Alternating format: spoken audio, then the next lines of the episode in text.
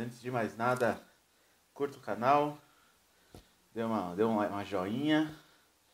E neste vídeo eu tô feliz porque eu não vou falar de um burocrata, de um parasita, dessa vez eu não vou falar de um político. O que é muito satisfatório. Esses caras não merecem o mínimo de atenção e às vezes a gente só dá aquelas pílulas de red pill para o público entender um pouquinho com a visão libertária da coisa.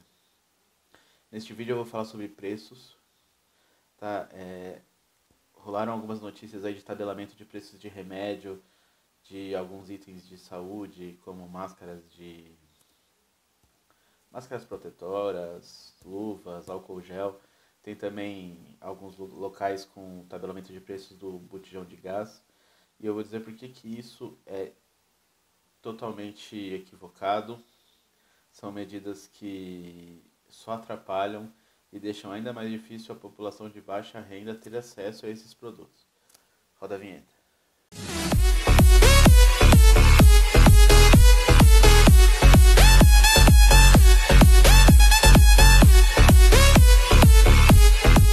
De tudo, é preciso entender que os preços, eles são meramente termômetros sobre a demanda e a oferta de determinados bens.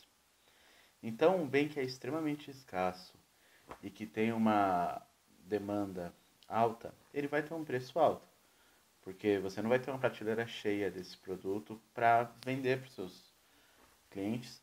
Então, somente aqueles que estiverem dispostos a pagarem um valor um pouco maior por este bem conseguirão ter acesso a este produto. Sim, essa dinâmica de preços, ela privilegia o rico mas o que não privilegia o rico? O rico ele já está numa vantagem porque ele possui riquezas.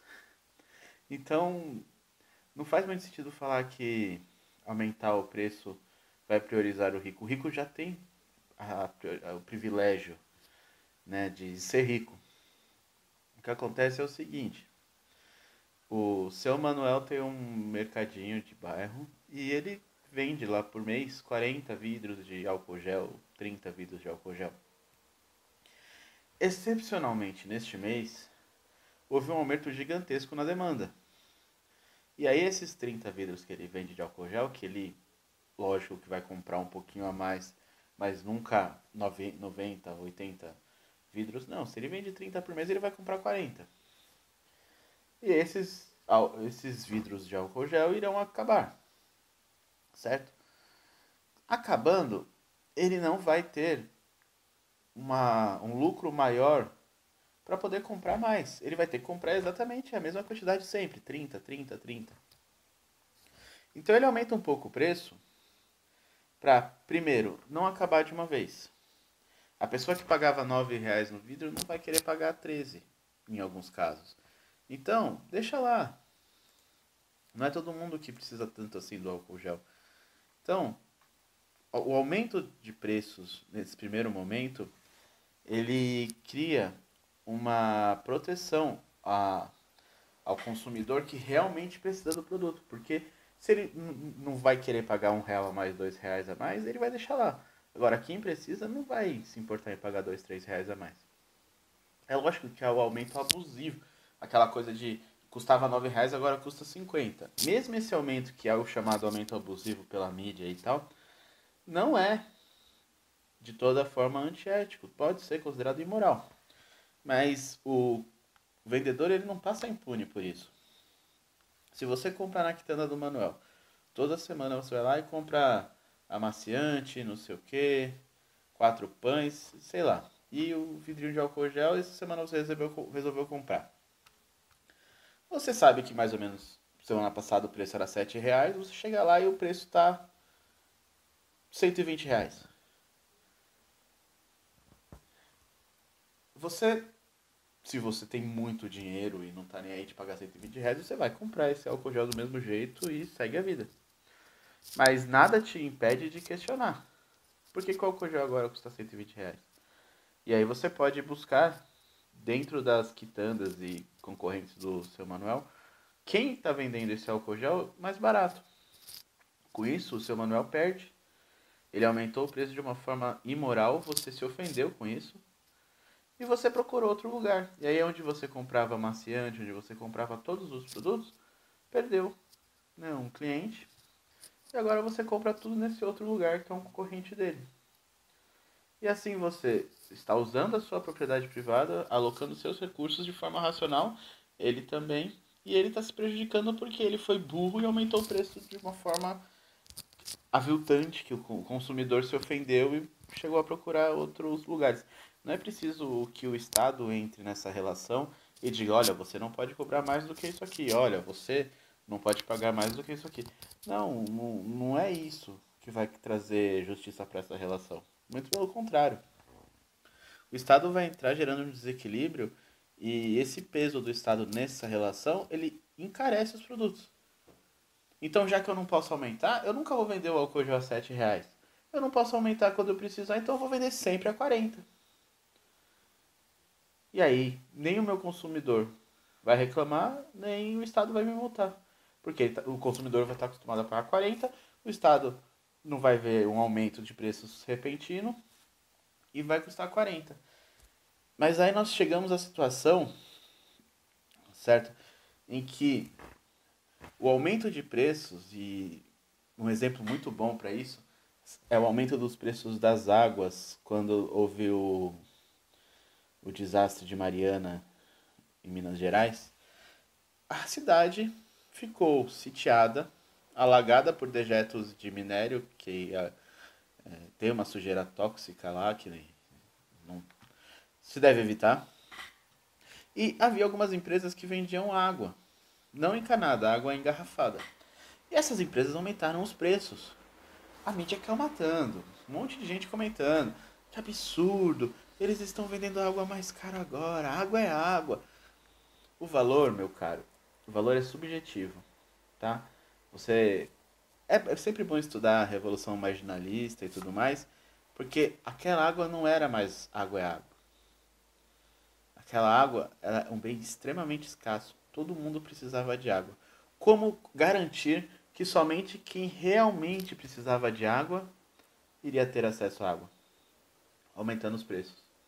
Porque se você vendesse pelo preço comum, o estoque ia acabar em um dia e muitas pessoas iriam morrer precisando de água e muita gente estaria simplesmente desesperada e estocando água. Então, o aumento de preços ele tem essa função. Ele faz um leilão no mercado entre a escassez e a oferta e ele filtra escassez e oferta entre a demanda e a oferta e ele filtra entre a demanda quem realmente precisa. Mas não é só isso. O aumento de preços ele também é um sinalizador para o vendedor de que ele precisa comprar mais do fabricante.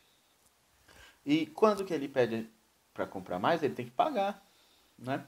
Então o aumento de preços também tem essa função. Ele banca este aumento de produção que vai ser patrocinado pelo vendedor. Então, realmente, um aumento de preços no momento de calamidade, de necessidade, ele pode soar de uma forma imoral e muitos consumidores podem se sentir ofendidos de certa forma, mas ele tem, dentro de uma sociedade de livre mercado, ele tem suas funções. O preço ele é simplesmente o termômetro social do produto. Se o produto ele vale mais do que está na etiqueta, vai ter mais gente comprando e ele vai acabar na prateleira rápido. Então o preço vai subir. Aí a fábrica que tinha um turno vai, vai começar a produzir álcool gel, máscara, sei lá, só bujão de gás, que não, porque bujão de gás é um monopólio, né? Da Ultragás. Mas para quem não está incluso nessa modalidade de proteção estatal que te blinda de ter concorrentes e tudo mais, vai ter que aumentar a produção. Se tinha um turno, vai ter três. Se tinha 15 funcionários, vai contratar mais 15 vai ter que aumentar as compras de matéria-prima. Nada disso é de graça. Não existe, eu vejo muito nos esquerdistas, uma mentalidade de que acha que o empresário ele tem lucro todo mês, então ele pega esse lucro e guarda numa caixinha. Não é assim. A grande maioria das empresas, esse é o número do Sebrae, elas têm um lucro de 1 a 3%. As grandes empresas chegam a ter menos de 1% de lucro. Então ele não guarda numa caixinha. Ele gasta no conforto dele, tudo bem, são alocações racionais de recursos, não tem problema o empresário gastar isso em conforto, em educação para o filho dele, em saúde para a família dele, problema nenhum. E aí vem uma crise, vem uma necessidade de comprar mais. Você acha que ele vai vender a casa dele, e muitos podem fazer esse tipo de coisa, ou ele vai aumentar o preço do produto lá na, na gôndola do supermercado, aumentando alguns reais, e com isso vai aumentar a compra daquele produto, que vai aumentar a fabricação daquele produto, vai ser todo um indicativo. O que essas pessoas não entendem é que logo após este momento em que o produto ele é extremamente necessário e, portanto, extremamente escasso e o valor dele vai lá em cima, vem uma, uma aquietação da demanda. Muito provavelmente nós teremos álcool gel, máscaras de, máscaras de proteção, luvas, muito baratos em um, dois meses. E essas mesmas pessoas que estão reclamando agora vão pagar 5 reais no vidro de álcool gel, que é quase o valor de custo dele, porque o vendedor vai preferir vender do que deixar um estoque mofando. Da mesma forma que o estoque vazio para ele é prejudicial, o estoque lotado, transbordando também é. É muito mais caro manter um monte de produto no estoque do que vender num preço um pouquinho menor. E é por isso que os preços devem correr conforme a oferta e a demanda. E não um tabelamento estatal. Agora com o Corona Voucher estão querendo tabelar medicamentos. Daqui a pouco um remédio que custava 3 reais vai custar 30. Isso é lógica, isso é óbvio. Quanto menos intervenção estatal, melhor. Na área dos preços, principalmente. Já não basta tarifar, já não basta tributar, já não basta se meter no meio dessa relação para parasitar essa relação comercial ainda quer ditar os preços. Francamente.